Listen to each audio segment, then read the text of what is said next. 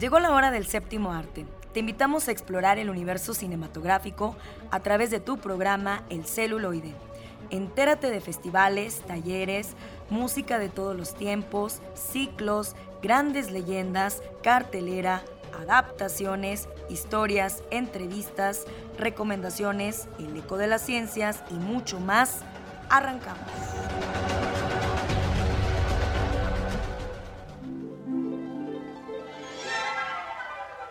Bienvenidos a su programa El Celuloide. Estamos abriendo ya el mes de sembrino. Huele a tamales, a ponche, buñuelos. Ay, ya se me antojaron muchas, muchas cosas. Chocolates también. Saludo en los controles a Eduardo Carrillo que siempre nos acompaña y nos apoya en la parte técnica. Seguimos festejando 13 años de estar con ustedes a través del 1190 de AM, Radio Universidad.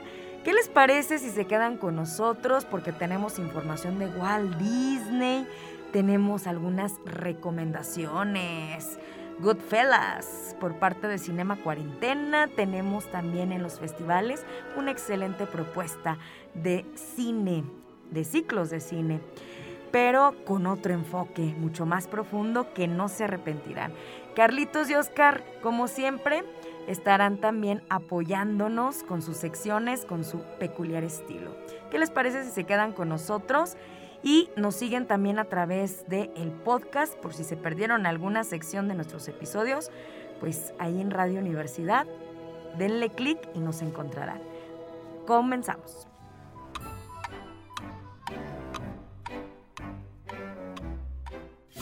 Homenajemos al cine de ayer, época de oro dibujante y emprendedor.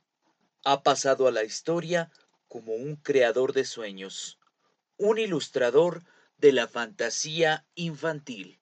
Hoy, en época de oro, recordaremos a Walt Disney.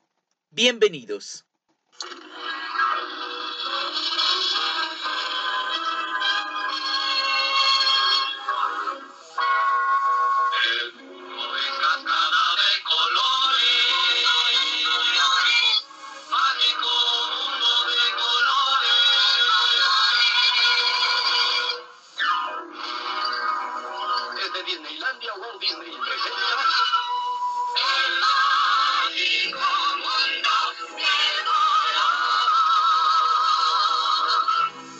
Tal amigos radioescuchas? Les aseguro que esta introducción les recordó parte de su infancia. Excelente sábado de cine para todos ustedes. Hoy vamos a platicar acerca de Walt Disney. Nacido el 5 de diciembre de 1901 en Chicago, Walter Elias Disney, conocido mundialmente como Walt Disney, fue un dibujante, magnate y visionario que se convirtió en un símbolo de la cultura norteamericana del siglo XX, cuando hace 91 años dio vida a una de sus creaciones más emblemáticas, el ratón Mickey Mouse. No podían imaginar la fama que alcanzarían sus personajes, aunque decían de Disney que era un hombre lleno de sueños, ambicioso y muy perfeccionista. Siendo apenas un bebé, Disney se trasladó junto a su familia a una granja cerca de Marceline, una pequeña ciudad en el estado de Missouri, y que según cuentan le serviría de inspiración años después para diseñar la calle principal de Disneylandia. Interesado en el dibujo y la pintura, el pequeño Walt vendió sus primeros bocetos a sus vecinos cuando apenas contaba con siete años. Unas fiebres tifoideas que contrajo su padre obligaron a la familia a mudarse a Kansas City, donde el padre de Walt Disney se convirtió en repartidor de periódicos con la ayuda de sus dos hijos, Roy y Walt, hecho que afectó al rendimiento escolar del joven. Con 15 años, Walt empezó a trabajar como repartidor de periódicos y vendedor de chucherías en la estación del ferrocarril. Y en la escuela participaba como historietista en el periódico del instituto, The Village Boys, donde trabajaba temas políticos y enfocados en la Primera Guerra Mundial, conflicto en el que quiso participar. Llegó a falsificar su edad para poder alistarse. Walt Disney fue enviado con el ejército a Europa, donde hizo de conductor de ambulancias y nunca entró en combate. El sueño de Walt Disney era convertirse en artista y para ello entró a trabajar como aprendiz en la agencia Pisman Rubin Commercial Art Studio, donde conoció a Hugh Iwers, un animador estadounidense y técnico en efectos especiales, que en el futuro participaría activamente en la creación de Mickey Mouse. Su amistad les llevó a fundar una empresa, la Iworks Disney Commercial Artists, pero el sueño apenas duró un mes, ya que Disney prefería un empleo seguro, por lo que entró a trabajar a Film At, aunque convenció a sus nuevos jefes para que contrataran también a. Dos años después, Disney creyó que ya había adquirido todos los conocimientos necesarios para emprender un nuevo proyecto. En 1922 fundó la empresa Lau o Grand Films y se dedicó a hacer cortos infantiles como Cenicienta o El gato con botas. Para ello, contó con la ayuda de Iworth, Hugh Harman, Rudolf Ising, Carmen Maxwell y Fritz Frelling. De un viaje a Nueva York, Disney concibió a su personaje estrella, al que en un principio llamó Mortimer, aunque por sugerencia de su esposa se acabaría llamando Mickey.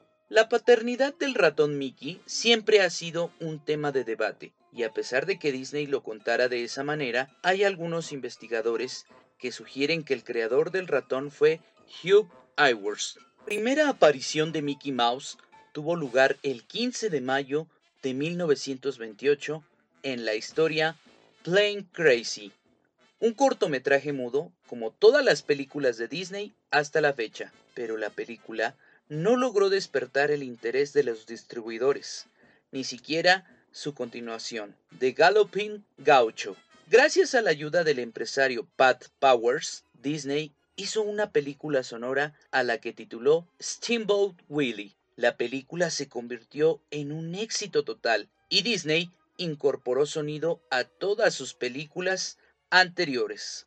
A partir de entonces, todos los filmes de Disney serían sonoros, y él mismo se encargó de los efectos vocales de sus primeros cortometrajes, así como también fue la voz de Mickey Mouse hasta 1947. En 1932, Disney creó las Sinfonías Tontas, una serie de cortometrajes donde aparecen por primera vez el pato Donald, Pluto y Goofy. Un año más tarde, en la misma serie de cortos, hicieron su aparición los tres cerditos, los cuales iban a tener un éxito inesperado con la canción ¿Quién teme al lobo feroz? Esta se convirtió en una especie de himno para todas aquellas personas víctimas de la Gran Depresión que afectaba los Estados Unidos. En 1937, Disney produjo su primer largometraje, Blancanieves y los siete enanitos. Con esta película demostró que los dibujos animados podían ser un género en sí mismo, pero a pesar de que la película fue un éxito de recaudación, la empresa se endeudó debido a los préstamos que tuvo que solicitar para llevar a cabo el proyecto. En 1940, Disney estrenó Pinocho, la cual fue un éxito de crítica, pero otro desastre comercial. Disney quería ser innovador y le gustaba el riesgo, pero tenía que satisfacer a un público poco amante de novedades y experimentos. Lo mismo sucedió con Fantasía, en la que los dibujantes combinaron los movimientos de los personajes con la música. Mientras que para unos fue un éxito rotundo, para otros fue considerada un insulto a la música clásica. El desgaste económico que provocaron en la empresa estos estrenos se vieron paliados tiempo después con el estreno de Dumbo en 1941 y Bambi en 1942. Desde los años 40, Disney tenía en mente la construcción de un parque de atracciones para que sus empleados y sus familias pudieran divertirse en su tiempo libre. Con el tiempo, este proyecto más bien modesto iría creciendo hasta convertirse en lo que hoy conocemos como Disneylandia, un gran complejo de diversión situado en California. Para llevar a cabo este ambicioso plan, Disney al parecer se basó en el parque Children's Fairline, en Auckland, y en los jardines de Tivoli en Copenhague, aunque también pudo haberse inspirado en el Parque República de los Niños, situado en La Plata, Argentina. Tras haber sido toda su vida un fumador empedernido, en 1966 a Disney le diagnosticaron un cáncer en su pulmón izquierdo. Walt Disney sufrió un paro cardiorrespiratorio y falleció el 15 de diciembre de 1966. Su cuerpo fue incinerado el 17 de diciembre y trasladado al panteón familiar en el Forest Lawn Memorial Park en California. Yo soy Alex Jara. Quédense con nosotros en el celuloide a través de la señal de Radio Universidad. Hagamos un recorrido a través de los festivales. Conozcamos las nuevas producciones.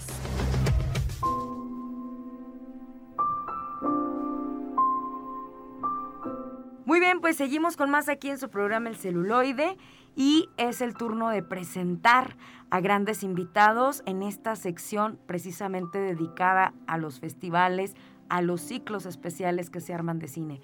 Y el día de hoy me acompaña Alma Flores Estrada, que está con una propuesta muy interesante para cada mes. Están arrancando.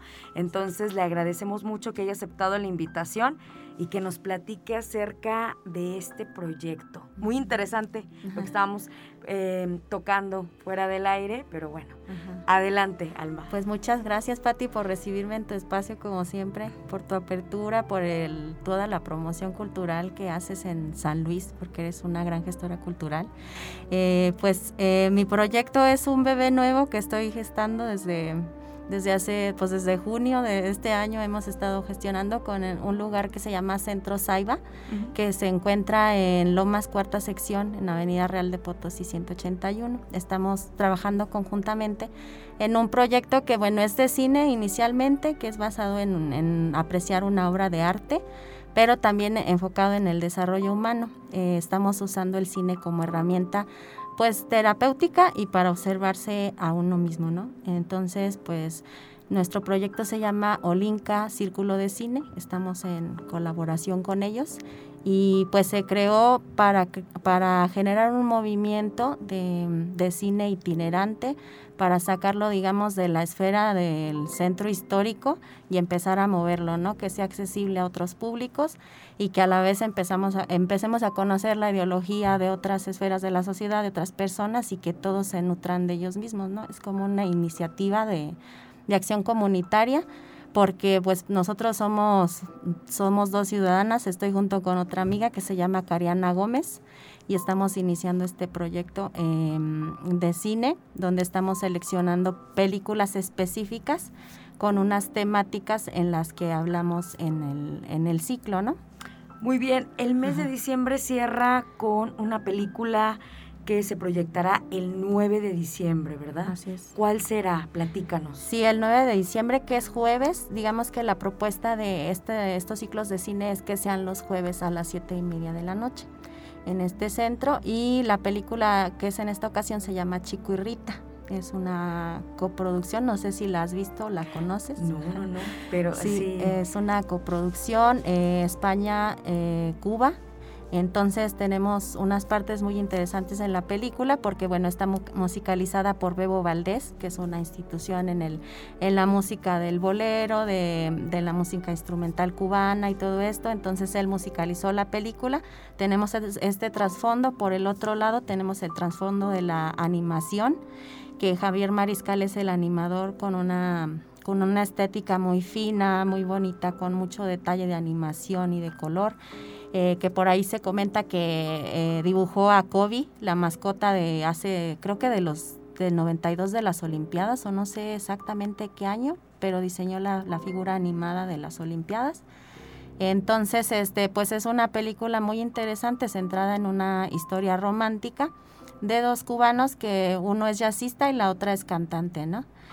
Entonces, pues hay un trasfondo de que mm, eh, la Cuba de la revolución, la anterior de los años 40, entonces se ve toda esta transición de cuando hay cubanos que se, se ven forzados a salir, sobre todo cuando son músicos, a buscar otras oportunidades también porque pues ahí no podían exponer su arte.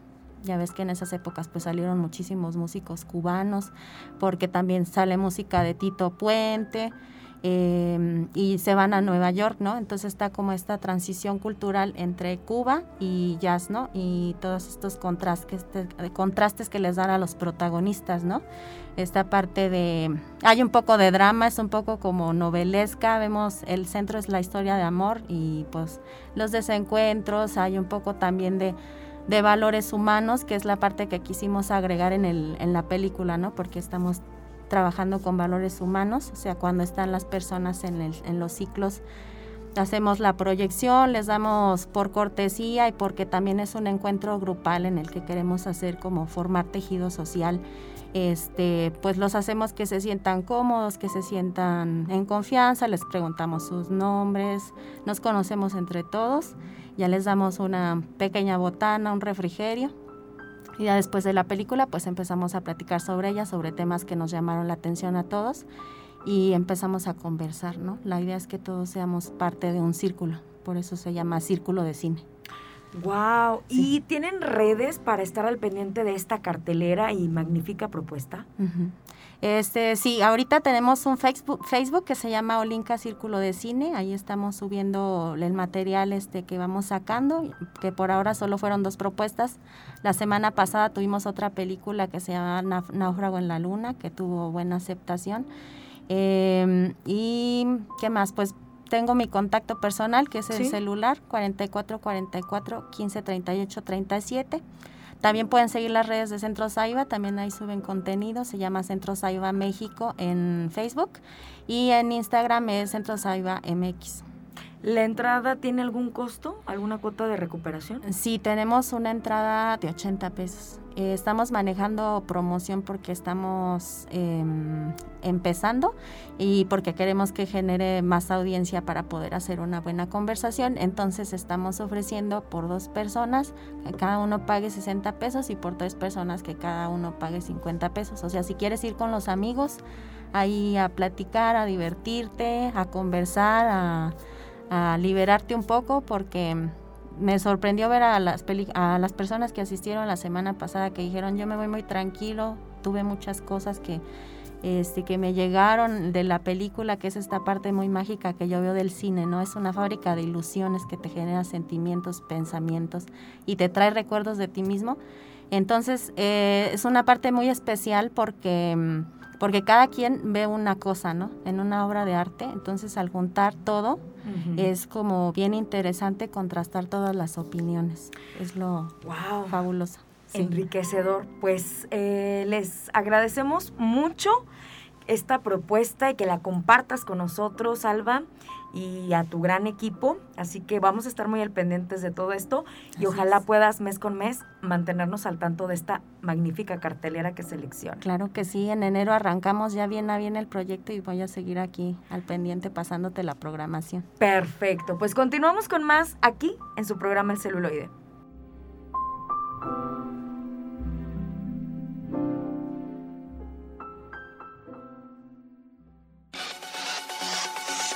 Y llegó el momento de las recomendaciones. ¿Qué hacer en este fin de semana?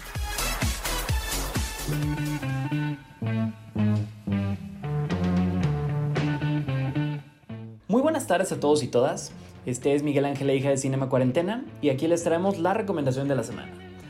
Como cada semana, queremos comenzar recordando brevemente que nos encontramos participando en el reto Cinema Cuarentena, que consta de 52 categorías, una para cada semana del año, y así iremos recomendando diferentes, eh, diferentes películas con temáticas como décadas en específico, países, directores, movimientos fílmicos, etc. para que así las recomendaciones nunca se terminen. Dicho esto, la categoría que toca esta semana eh, es una, de mis favoritas. Eh, tiene que ver con una década en específico y tras haber pasado desde la década de los 20 hasta los 80, nos encontramos hoy con la década de los 90 y qué mejor que esta película para eh, iniciar con toda esta sección. La película es Buenos Muchachos, o Goodfellas en inglés, del año 1990, producida en Estados Unidos y dirigida por el legendario Martin Scorsese.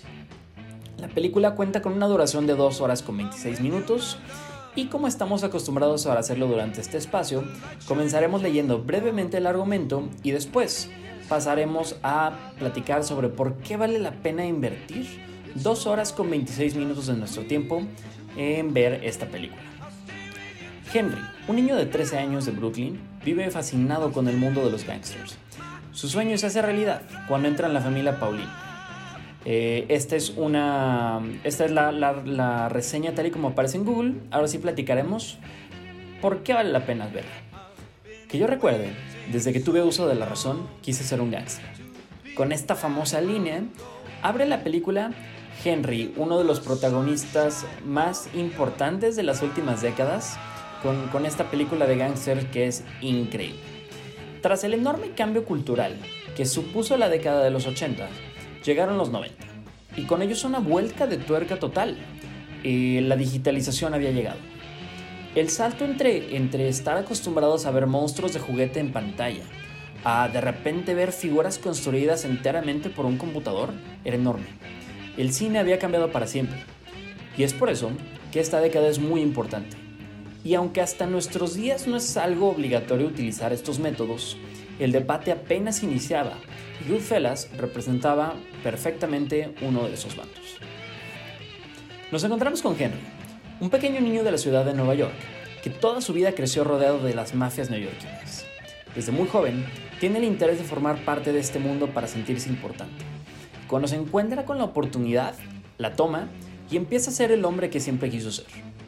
De esta manera, lo acompañamos en sus sangrientas aventuras hasta llegar a una edad adulta en donde conoce a Tommy y Jimmy, dos importantes gangsters con quienes formará una especie de alianza para intentar sobrevivir en este mundo en donde el más fuerte se come todos. Así, nos metemos de lleno en una historia frenética, en donde la traición, el poder y también el humor ácido se mezclan con una trama llena de nostalgia por el pasado que siempre fue mejor, entre comillas, y cómo este se fue pudriendo desde dentro para terminar en una catástrofe muy disfrutable para el espectador. Goodfellas es una de las mejores películas de gangsters que existen y si bien no podríamos ponerla a la altura del padrino, sí que está muy cerca de ella, un escaloncito debajo. Y creo que no hay mejor argumento que ese para animarlos a verla. Esta fue Goodfellas, la película de Martin Scorsese del año 1990. Y pues muy bien, esta fue nuestra recomendación de la semana. Algunas otras películas que nos gustaría sugerir para ustedes que tienen que ver con, con esta categoría que es década de 1990 son Primero vamos a empezar con unas películas griegas, un director griego de los mejores de la historia. Eh, la primera de ellas es La mirada de Ulises y la segunda es La eternidad de un día, dos de las mejores películas de la historia. Y queremos confesar que nuestra primera elección para esta categoría era La eternidad de un día, pero al ser una película bastante más difícil de ver y también de encontrar en internet o en algún cine, este, optamos mejor por Goodfellas esta semana. Pero muy, muy recomendado. Tenemos también Ojos Bien Cerrados, la última película de Stanley Kubrick, una de sus mejores películas, probablemente la más infravalorada que tenga, pero no por ella menos buena que las demás. También tenemos dos películas de, David Lynch, el que probablemente sea el mejor director vivo, aunque no activo en este momento, que son La carretera perdida o Los Highway, que ya recomendamos aquí en este espacio, y otra película de la que no se habla mucho, que se llama Una historia verdadera. Es, es una película bastante sencilla y bonita que, que, nos hace ver que este genio surrealista no solamente, eh, no solamente necesitaba enturbiar al espectador para poder provocarle algo, es una película que sale bastante del molde al cual nos tiene acostumbrados y súper, súper buena. Eh, producida por Disney incluso, es algo bastante extraño. Tenemos también del director polaco Krzysztof Kieslowski eh, La doble vida de Verónica. También este, pasando al cine estadounidense, cerraremos eh, recomendando una película de Clint Eastwood, la cual es Sin Perdón, un western que ya recomendamos hace alrededor de unas 4 o 5 semanas. Y vamos a cerrar con la película más comercial de todas, la cual es Ed Wood. Es una película de Tim Burton, para mí, por mucho la mejor que tiene, la más artística que tiene, en donde habla de Ed Wood, el reconocido como el peor director de la historia, una película divertidísima este, que vale bastante la pena ver. Pues muy bien, esto fue la recomendación de la semana, esperemos que, les haya gustado. Cualquier cosa pueden encontrarnos en nuestras redes sociales como Trazos Urbanos 2.0 en Instagram y en Facebook y Cinema Cuarentena en Instagram y Facebook. Eh, esperemos que estén muy bien, gracias por dedicarnos un pedazo de su tiempo para escucharnos en esta sección y nos vemos la próxima semana.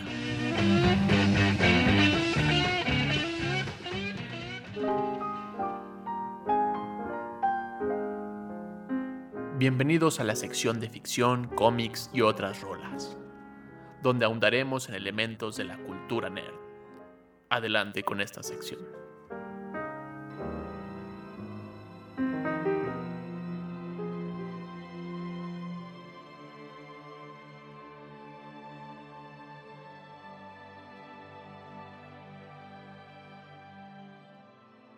Hola a todos, bienvenidos al lado ñoño del celuloide. Me acompaña Carlos Buendía, Lalo Carrillo en los controles. Yo soy Oscar Ramírez y queremos compartir contigo una película que se que parte de la novela de Jorge Volpi del mismo nombre, Las elegidas.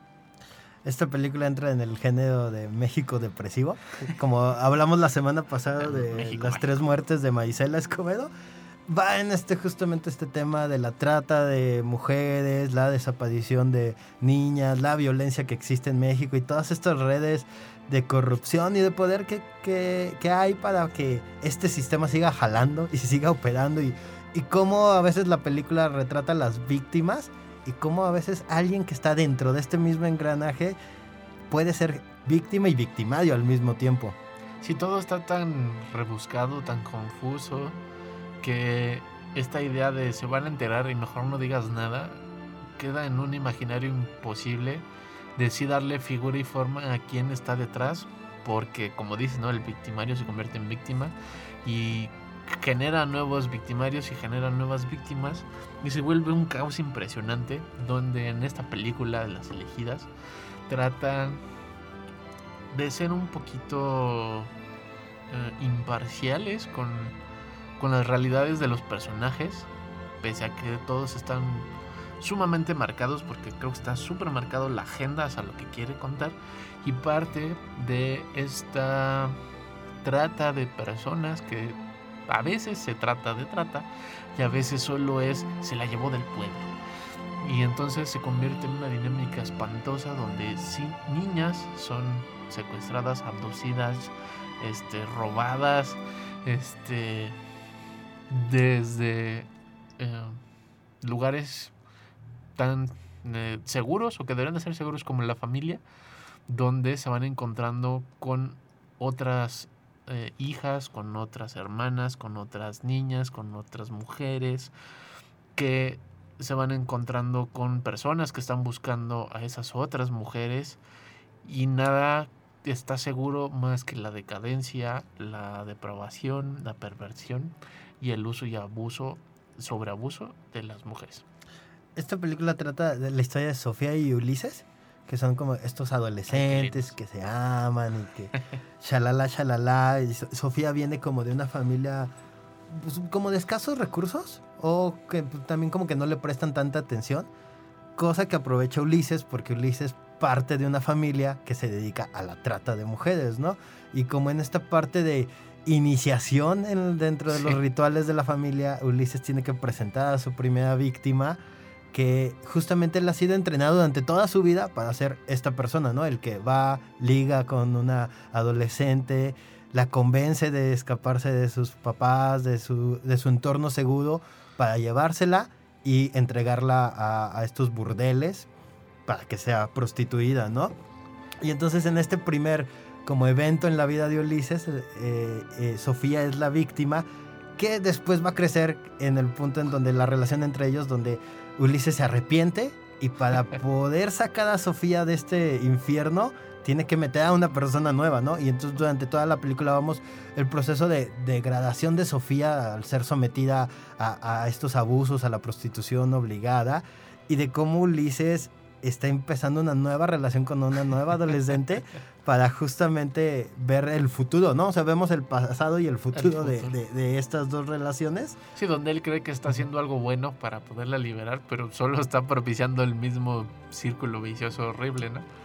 Y se vuelve pues sumamente cruel pese a la realización, ¿no? La apuesta cinematográfica, la apuesta del discurso es muy como desde afuera, muy desde los grandes silencios, las voces que siempre están calladas. Y lo que marca justo es como esta dinámica donde antes enseñaba a los hijos a cuidar del rancho, para cuidar animales, cuidar el, grana, el, este, el ganado. Sí, el, seguir el ganado. negocio de la familia. El ¿no? negocio de la familia se convierte en este negocio espantoso, donde el ganado son las mujeres. Y entonces es, es impresionante cómo estos temas, estos lugares están tan olvidados de un montón de instituciones, de un montón de miradas y un montón de voces. Y justo Jorge Volpi hace mm, mención en esto cuando presenta su novela, de que no es una historia que él tuvo que ir a investigar, no tuvo que ir a buscar y meterse en lugares perversos y horribles. Es una historia que se cuenta a voces de la forma más normal y le parece a Volpi at- sumamente aterrador. Para lo cual luego lanzan esta película que muy en el estilo de Ellie.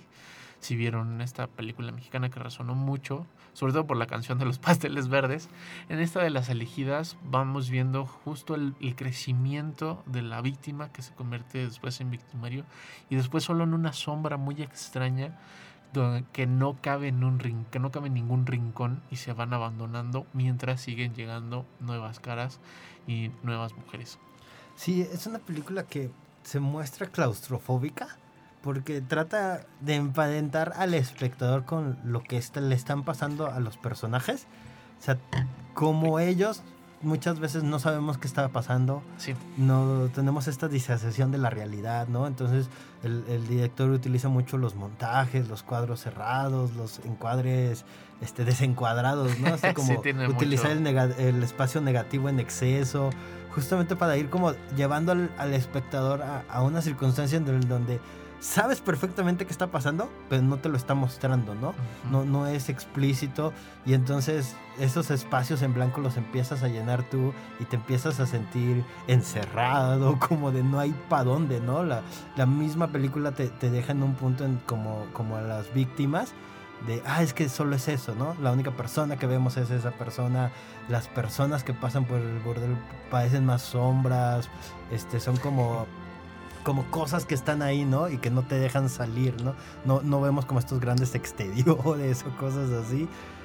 Y, y entonces eso lleva como al espectador a una situación de incomodidad como demasiado, ¿no? O sea, uno al ver la película llega a sentirse mal, como de necesito respirar, al Sí. mismo tiempo que las víctimas están pasando por estas situ- circunstancias. Creo que ese es de los grandes logros de la película, te hace sentir incómodo. Porque justo es como, bueno, ¿y por qué no sale ella? ¿Por qué no se mueve? ¿Por qué no sale corriendo? ¿Por qué no dice nada? ¿Por qué no grita? Y entonces te empiezas a sentir impotente. Y más por, como dice, ¿no? Esta dinámica donde los espacios solo son una ventana, un pequeño cuarto, todo es, todo está, todo el encuadre es en planos medios, en pequeño, en este apachurramiento de la propia historia, pero lo que estás oyendo, lo que está sucediendo tras la puerta que constantemente estás viendo, tras la ventana que constantemente estás viendo, se vuelve sumamente aterrador y va como eh, pues dejándote solo con esa otra persona que te resulta bastante incómodo. O sea, estar con esa otra persona que no se mueve, que no hace nada. Y el discurso se vuelve muy complicado, muy difícil de sobrellevar. Porque lo que se vuelve normal parecieran las soluciones. Es como, bueno, ya va a salir libre, ya va a poder escapar, ya va a poder salir. Al menos le están dando de comer.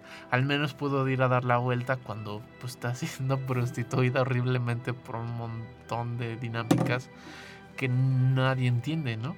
Los personajes que nos muestran nadie entiende, solo Son cosas que ocurren. que están que- pasando, ¿no? que creo que ese es como, como un punto muy fuerte de la película, el, el no normalizarla en un sentido de, ah, es normal, no se pueden, sino el de, es tan normal para este universo, que pues, básicamente es el nuestro, que la gente no se preocupa, que la gente, los clientes del burdel eh, dan por hecho, ¿no? De que eso ocurre. Los miembros de esta familia solo conocen este sistema de vida, esta forma de vida, no, no, la idea de escapar y ser abogado o ser ingeniero no existe para ellos, ¿no? Entonces son como estos sistemas que, que mantienen en función estas eh, horribles redes de trata, pero que los mismos personajes no, no, son conscientes de eso, ¿no? no Al momento de empezar a hablar del mismo negocio o, o de estas redes, ni siquiera saben con quién están hablando, ¿no? Es como, fulanito dice esto, ¿no? es que Me mandaron dijeron, ajá, no, es que yo nomás hago esto, ¿no? Entonces son como esta disociación de la realidad, ¿no? De ni siquiera saben dónde están parados. Muchos de los personajes solo están funcionando en activo para generar algo que existe, ¿no? Hay una demanda y el dinero va a algún lado. Nadie sabe hacia dónde va, nadie sabe como qué pasa, solo sabemos que el que sigue está violentando el de abajo. Sí para que siga operando, ¿no? Y va desde las chicas hasta el este Ulises, el papá de Ulises, el hermano de Ulises y alguien eh, que el papá le da de tener miedo, ¿no? Sí, creo que eso es de lo más fuerte que mm, retrata la película porque nadie es culpable, ¿no? Bueno, es que así es y pues así es, ¿no? No le hacemos daño a nadie. Que o sea, como esta negación de que están haciendo daño en todos los niveles, en todos los sentidos a un montón de personas y todos se justifican de, pues es que así es, y es que así es, y así es, yo, yo, yo ni estaba, yo ni quería, pero pues así es, y se sigue propiciando estos vicios, y estas chicas, las elegidas, las elegidas para pertenecer a la trata, van narrando como todos esos momentos importantes desde como el noviazgo, la búsqueda de la nueva persona, el, le voy a decir engatusamiento, cuando ya es abducida de su casa, secuestrada de la casa, pero de manera voluntaria, cuando eh, el, el, romance o el amor se convierte en una herramienta para sacar dinero y entonces una herramienta de control y luego cuando ya estás tan adentro y tan consumida que sigues fomentando esos espacios con las nuevas que van llegando y les van enseñando a la otro y a lo otro y se convierte en una estructura narrativa muy muy fuerte de ver porque nada va a salir bien.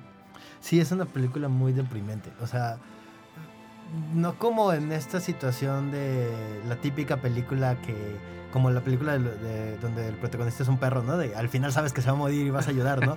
Sino como la forma en que retrata la realidad es tan cruda, es, es, como tan real, porque sabes que eso existe y sabes que eso está pasando en este momento, que termina como por darte este bajón, ¿no? Sí, porque además tampoco trata como de denunciar, pero tampoco es una película documental, o sea, hay una ficción para narrar un acontecimiento que se repite en un montón de lugares de este país, en un montón de momentos, de espacios, y que está tan normalizado que sigue ocurriendo en esta idea de que, bueno, es que así es, ¿no? Nadie es el culpable, solo así es, no les va a pasar nada, aquí van a estar bien. Y no. Y tampoco trata de darle la voz nadie, trata de ser como muy como muy parco en la forma de narrar la historia. Desde la fotografía hasta el discurso. Y no que esté mal, sino que esa es la apuesta. Si ustedes ya lo vieron, si no, coméntenos en nuestra página de El Celuloide. Estamos en Facebook y también nos pueden buscar en la plataforma de Spotify para escuchar este y otros episodios. Ahorita continuamos con más aquí a través del 1190 del AM.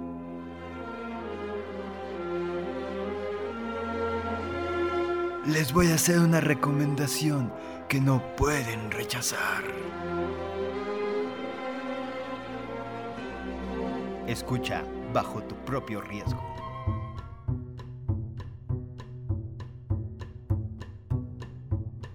Hola amigos y amigas del celuloide, me encuentro aquí con Oscar Ramírez, Eduardo Carrillo en los controles. Hola Lalo, ¿cómo estás? Y yo, Carlos, vendía para recomendarles la película más Wes Anderson de las películas de Wes Anderson. Si no pensaban que Wes Anderson podría ser más Wes Anderson, esta es la película. Sí, que yo diría como Wes Anderson, la antología de cosas que no se vuelven películas, pero pueden ser grandes cortos. The French Dispatch es esta película que acaba de estrenar este año ya lleva un rato en cartelera, creo que todavía la podrán encontrar. Si no, eh, espérense, compren el DVD. Yo creo que es probable que esté en alguna plataforma porque es muy divertida, es muy jocosa, tiene un montón de colores, Y si ustedes son fanáticos de Wes Anderson, van a encontrar todas las películas de Wes Anderson, además de las películas que influenciaron desde el cine francés a Wes Anderson junto con el cine norteamericano que influenciaron a Wes Anderson en esta super mega mezcla de capitulaje con estilos de animación, ficción, montaje, narrativa, diálogos y todo lo que nos encanta de Wes Anderson. Así es, esta película, ah, yo creo que sí sería como un test de... ¿Qué, ¿Qué tanto película de? Wes Anderson quisieras ver? Si nunca has visto una película de Wes Anderson, es Y como no de- quieres ver las demás, ve Ajá, es como ve esta y ya después di, ah, me gustó este capítulo, entonces, ah, vete a ver El Fantástico El- Señor Zorro, ¿no? o la vida acuática. el- Ajá, así como, como el, este, como guía, ¿no? Porque la historia es, es- de- hablas justamente de French Dispatch, que es esta revista de viajes, de cultura, de relatos urbanos, de un pueblito de Estados Unidos, cosa muy extraña, que es dirigida por Arthur Holwitz, que es Bill Murray. Bill Murray. Y justamente esta película se trata de ser como un tipo selecciones, pero culto, cool, de, de gente así como outsider. Y vamos a ver a partir de, de la muerte del editor lo que vendría siendo como el último número, ¿no? La recopilación de como the very best, los grandes textos que hemos eh, puesto en esta película, que serían estos pequeños cortos, ¿no? Que, que no tendrán relación entre sí más que el hecho de Que todos son- pertenecen a la revista. ¿no? Ajá, y entonces esta ficción dentro de la ficción que nos habla de viajes por el mundo, un artista obsesionado con su guardiana, Así con su guardián. ajá, Que que, se vuelve como el gran artista de, de la pintura, pero eh, realmente es una persona encerrada en una prisión.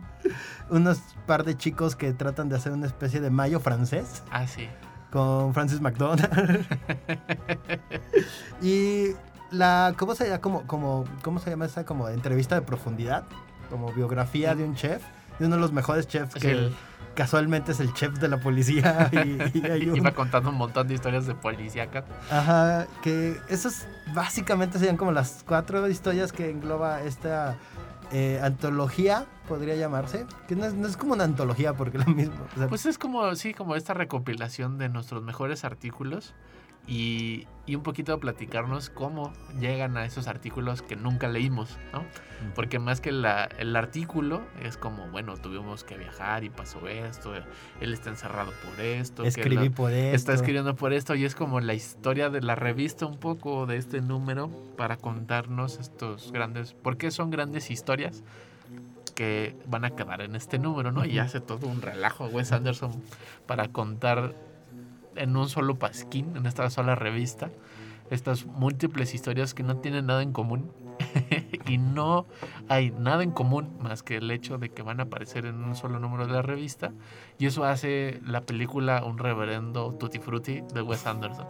Sí, porque es, es, es Wes Anderson como con mayor presupuesto, con todos los actores que alguna vez han pasado por la, eh, la filmografía de Yo Wes siento un poquito así como de, es que siempre te repites Wes Anderson y es como, ah, sí, pues ahí te va. Sí, es como, como en esteroides. Es, Sí. es Wes Anderson en esteroides. Esta idea como de, de hacer como pequeños cortometrajes y, o mediometrajes, creo que algunos llegan a dar como más de los más 20 largos. minutos, ¿no? Que vuelve como de, claro, él puede abrazar como diferentes estéticas y diferentes historias. Y pedo en una sola. Ajá, y echarle así como todas las ganas para que pues, si lo ves durante 90 minutos tal vez resulte cansado, pero si te avientas media hora de este corto en blanco y negro sobre la Revolución Francesa en el mayo del 68, es como de, ah, es más digerible, ¿no? Y entonces puede ser sobreestético, como de exageradamente él, de una Sí. forma como más tranquila, sin hartar a la- al público. Sí, porque en sus anteriores películas siempre los personajes son quienes nos van llevando la película y ahora es al revés, creo, ¿no? Los ambientes de la película, el retratar la estética del momento his- histórico en el que se narró ese artículo de la revista, le va dando la necesidad a los personajes de formar parte o de querer formar parte de esto.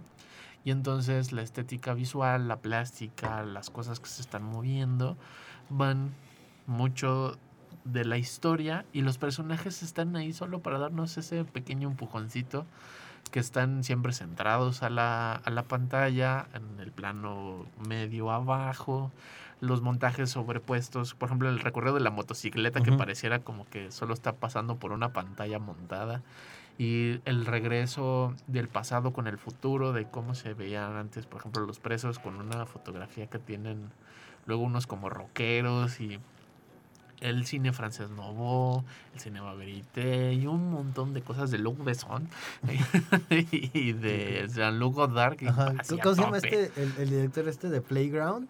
Ah, sí. que es como, no nombre, como un pero- gran cómico francés de, de justamente de utilizar el cuadro y el encuadre, como tipo más Boston Keaton, Sí, que, que así empieza la película y es como, de, ah, lo sacaste de ahí, ¿no?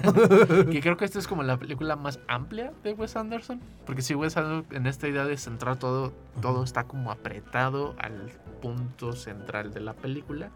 Y aquí va expandiendo todos esos planos de poner, por ejemplo, a Wilson arreglando una bicicleta, luego alguien leyendo el periódico en el segundo cuarto, luego en medio alguien y luego en otro cuarto de la pantalla está ocurriendo otra cosa y al otro extremo hay otra cosa que ver en la pantalla. ¿no? sí, sí, sí, es, es- es- es como...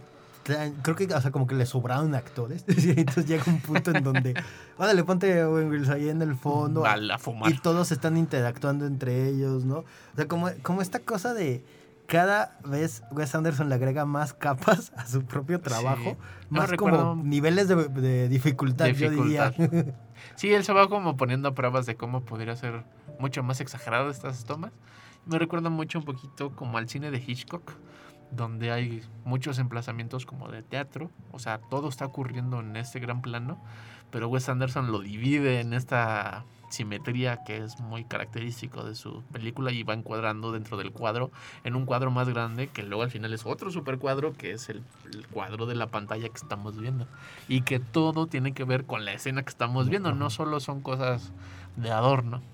Sí, o sea, creo que él ya llegó a un punto en donde eh, él, él dice como, "Ah, es que así es, o sea, así es mi estilo, así es la forma que yo conecto las ideas de, la- de las narrativas con, con esta, esta plástica, ¿no? Esta fotografía, este estilo de montajes, este estilo, estilo de actuación, ¿no? La, la- la Aparte actuación también. es como de voltean a la cámara, hacen como estas miradas como entre profundas, raras.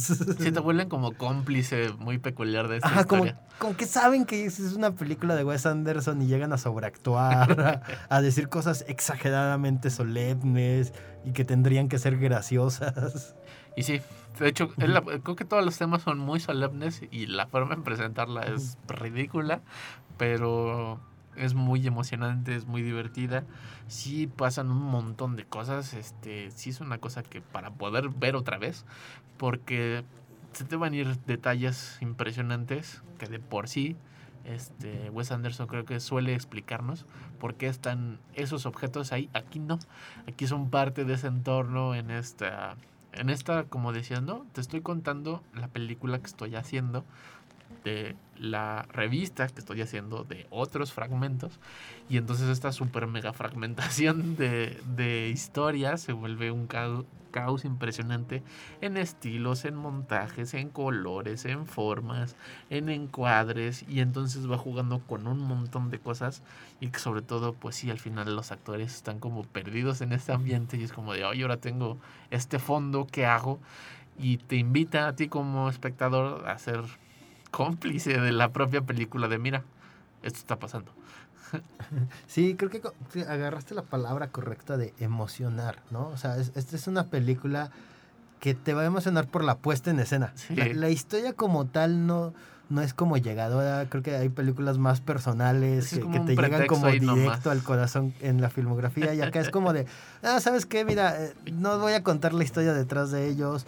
Los personajes son como muy clichés, ¿no? Este adolescente que es eh, Timothée Chalamet, de, claro, es el cliché del universitario con esperanzas, ¿no? De cambiar el status quo. El otro es como el artista, eh, Benicio del Todo, ¿no? Es el artista atormentado, por la locura. por, y, que- y entonces es como, son demasiado clichés que, que es como de imposible.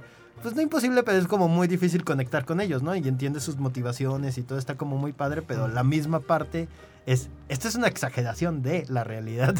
esto es una exageración de las historias que ya por sí son exageradas que suelo contar. Y entonces nada más es, puedo hacer esto, diviértete, ve cuánto presupuesto tengo, ve que de repente hago caricatura, ve que de repente hago una slow motion, como de, pero como no falso, no slow. Sí, es una mezcla muy rara de un montón de técnicas y un montón de formas. Y como decías, creo que sí es como un gran quiz de Wes Anderson para saber qué película te puede emocionar de Wes Anderson, de las anteriores, ¿no? El Hotel Budapest, el Fantástico el Señor Fantástico Zorro. La Vida Acuática, los Royal Tenenbaums y un montón de O qué películas como de referencias que él utiliza, Ajá. ¿no? O sea, la, la nueva ola francesa, si es más un Godard o un Rezón. Sí, sí, es una cosa muy, muy, muy, muy divertida que juega con un montón de cosas que funcionan muy bien en la película, ¿no? Que como dices, ¿no? No es una gran historia, pero si vas fragmentando como está fragmentada la película, te puedes quedar con momentos impresionantes. Así es, se las, completamente se las recomendamos, se la van a pasar muy padre. Sí. Es, es como de esa peli de... Siempre nos la vamos a divertido. divertir. No van a terminar en lágrimas, pero se van a divertir. The French Dispatch, esta película de Wes Anderson se estrena en el 2021, pueden verla y si la llegan a ver, coméntenos, ¿es su favorita de Wes? ¿Cuál es su favorita de Wes? ¿Qué es el, el cuento que más les gustó de, de esta antología? Escríbanos a Facebook en El Celuloide, ahí nos pueden encontrar y pueden encontrar este y otros episodios en El Celuloide Radio Universidad en la plataforma de Spotify. Si quieren escuchar otras críticas, menciones, recomendaciones, ahí podemos eh, estar. Escríbanos y los escuchamos la próxima semana. Chao. Bye.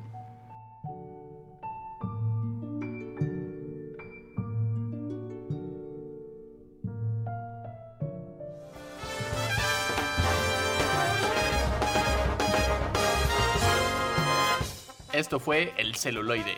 Escúchanos por el 1190 de AM. Teléfonos en cabinas 826-1348. Síguenos en nuestras redes sociales y YouTube. Nos encuentras como El Celuloide. Dirección de Radio y Televisión de la Universidad Autónoma de San Luis Potosí.